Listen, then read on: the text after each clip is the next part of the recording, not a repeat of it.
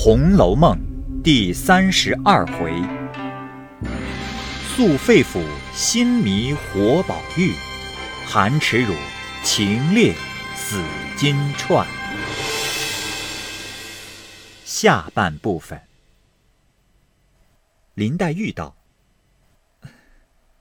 果然，我不明白放心不放心的话。”宝玉点头叹道：“唉。”好妹妹，你别哄我。果然不明白这话，不但我素日之意白用了，且连你素日待我之意也都辜负了。你皆因总是不放心我的缘故，才弄了一身病。但凡宽慰些，这病也不得一日重似一日。林黛玉听了这话，如轰雷掣电，细细思之，竟比自己肺腑中掏出来的还觉恳切。竟有万句言语满心要说，只是半个字也不能吐，却怔怔地望着他。此刻，宝玉心中也有万句言语，不知从哪一句上说起，却也怔怔地望着黛玉。两个人怔了半天，林黛玉只咳了一声，两眼不觉滚下泪来，回身便要走。宝玉忙上前拉住，说道：“哎。”好妹妹，且略站住，我说一句话再走。林黛玉一面拭泪，一面将手推开，说道：“有什么可说的？你的话，我早知道了。”口里说着，却头也不回，竟去了。宝玉站着，只管发起呆来。原来方才出来慌忙，不曾带的扇子。袭人怕他热，忙拿了扇子赶来送与他。忽抬头见了林黛玉和他站着，一时黛玉走了，他还站着不动，因而赶上来说道：“哎，你也不带了扇子去？亏我看见，赶了送来。”宝玉出了神，见袭人和他说话，并未看出是何人来，便一把拉住，说道：“好妹妹。”我的这心事，从来也不敢说。今儿我大胆说出来，死也甘心。我为你也弄了一身的病在这里，又不敢告诉人，只好掩着。只等你的病好了，只怕我的病才得好呢。睡里梦里，也忘不了你。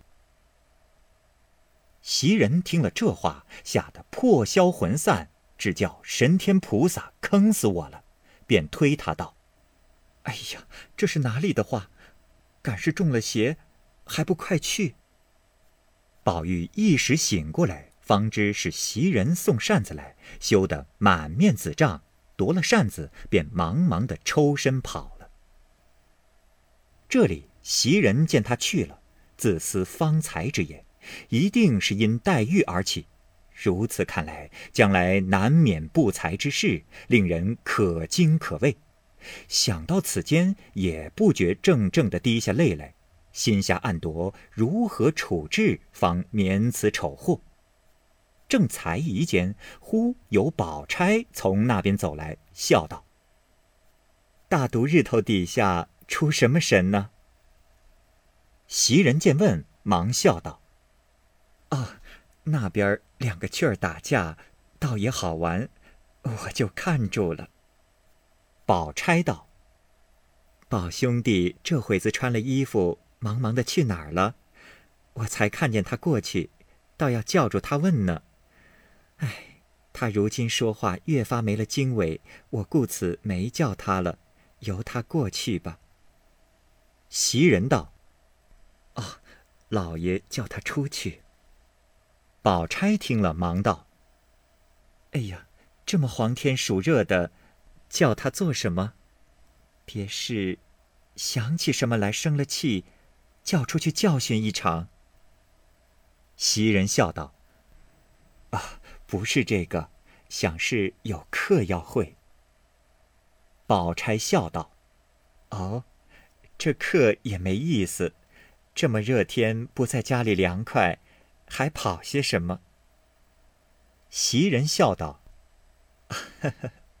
倒是你说说吧。”宝钗因而问道：“哎，云丫头在你们家里做什么呢？”袭人笑道：“啊，才说了一阵子闲话。你瞧，我前儿粘的那双鞋，明儿叫他做去。”宝钗听见这话，便两边回头，见无人来往，便笑道：“你这么个明白人，怎么一时半刻也不会体谅人情？我进来看着云丫头神情，在风里言风里语的听起来，那云丫头在家里竟做不得一点主。他们家嫌费用大，竟不用那些针线上的人，差不多的东西。”都是他们娘儿们动手。为什么这几次他来了，他和我说话，见没人在跟前，他就说家里累得很。我再问他两句家常过日子的话，他就连眼圈都红了，口里含含糊糊，带说不说的。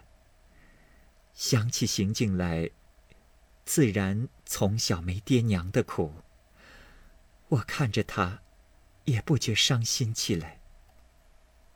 袭人听见这话，将手一拍，说：“哦，是了是了，怪到上月我烦他打十根蝴蝶结子，过了那些日子才打发人送来，还说打得粗，且在别处能着使吧，要均匀的，等明儿来住着再好生打吧。如今。”听宝姑娘这话，想来我们烦她，她不好推辞。不知她在家里怎么三更半夜的做呢？哎呀，我也糊涂了。早知是这样，我也不烦她了。宝钗道：“上次她就告诉我，在家里做活做到三更天，若是替别人做一点半点儿，她家里的那些奶奶太太们。”还不受用呢。袭人道：“哎，偏生，我们那个牛心左姓的小爷，凭着大的小的活计，一概不要家里这些做活计上的人做。我又弄不开这些。”宝钗笑道：“啊，你理他呢，只管叫人做去，只说是你做的就是了。”袭人道。哼，哪里哄得信他？他才是认得出来呢。说不得，我只好慢慢的累去罢了。宝钗笑道：“啊，你也不必忙，我替你做些如何？”袭人笑道：“哎呀，当真的这样，就是我的福了。啊，晚上我亲自送过来。”一句话未了，忽见一个老婆子忙忙走来说道：“这是哪里说起？金钏姑娘好好的，头颈死了。”袭人唬了一跳，忙问：“哪个金钏？”那婆子道：“哎呀，哪里还有两个金钏呢？就是太太屋里的前儿，不知为什么撵她出去，在家里哭天哭地的。”也都不理会他，谁知找他不见了。刚才打水的人在那东南角上井里打水，见一个尸首，赶着叫人打捞起来，谁知是他。唉，他们家里还只管乱着要救活，哪里中用了？宝钗道：“啊，这也奇了。”袭人听说，点头赞叹，想素日同气之情，不觉流下泪来。宝钗听见这话，忙向王夫人处来到安慰。这里，袭人回去不提。却说宝钗来至王夫人处，只见鸦雀无闻，唯有王夫人在里间房内坐着垂泪。宝钗便不好提这事，只得一旁坐了。王夫人便道：“啊，你从哪里来？”宝钗道：“从园子里来。”王夫人道：“哦，你从园里来，可见你宝兄弟？”宝钗道：“啊，刚才看见他，他穿了衣服出去了，不知哪里去。”王夫人点头哭道：“哦，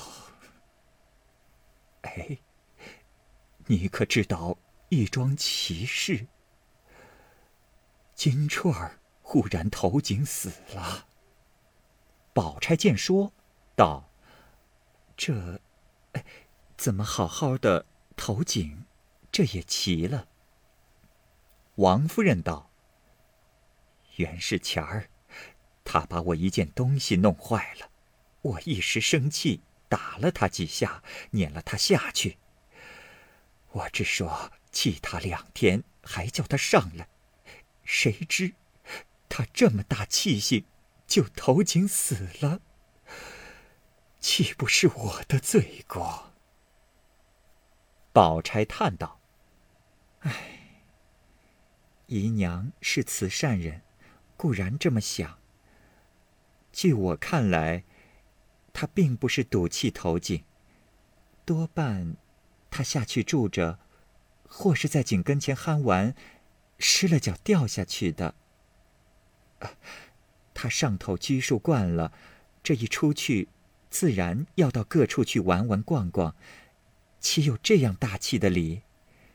纵然有这样大气，也不过是个糊涂人，也不为可惜。王夫人点头叹道：“嗯，这话虽然如此说。”到底，我心不安。袭人叹道：“啊，姨娘也不必念念于兹，十分过不去。不过多赏他几两银子，发送他，也就尽主仆之情了。”王夫人道：“刚才我赏了他娘五十两银子，原还要把你妹妹们的新衣服。”拿两套给他装过。谁知凤丫头说：“可巧都没什么新做的衣服，只有你林妹妹做生日的两套。”唉，我想你林妹妹那个孩子素日是个有心的，况且她也三灾八难的，既说了给她过生日，这会子又给人装过去，岂不忌讳？因为这么样，我现叫裁缝赶两套给他。要是别的丫头，赏他几两银子也就完了。只是，金钏儿虽然是个丫头，素日在我跟前，比我的女儿也差不多。口里说着，不觉泪下。宝钗忙道：“姨娘这会子又何用叫裁缝赶去？”我前儿倒做了两套，拿来给他，岂不省事？况且他活着的时候也穿过我的旧衣服，身量也相对。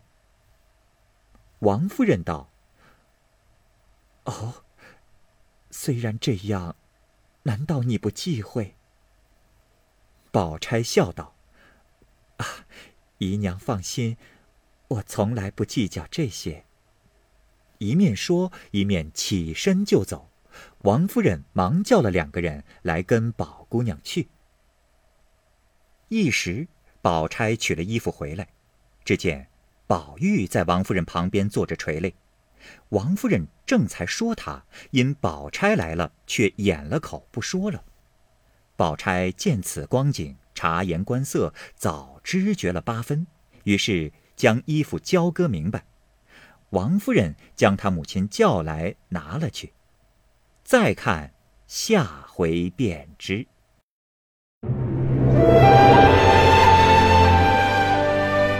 好，各位听友，由于时间的关系，我们这期节目就先播到这儿。欲知后文详情，欢迎您关注蚂蚁晒尔，并订阅我播讲的《红楼梦》。另外，还有更多精彩的系列故事也在其中。欢迎您关注收听，如果您有什么样的意见或者建议，可以通过下方的留言方式及私信的方式告诉我，我会在第一时间回复您。我是蚂蚁，我们下期节目再见。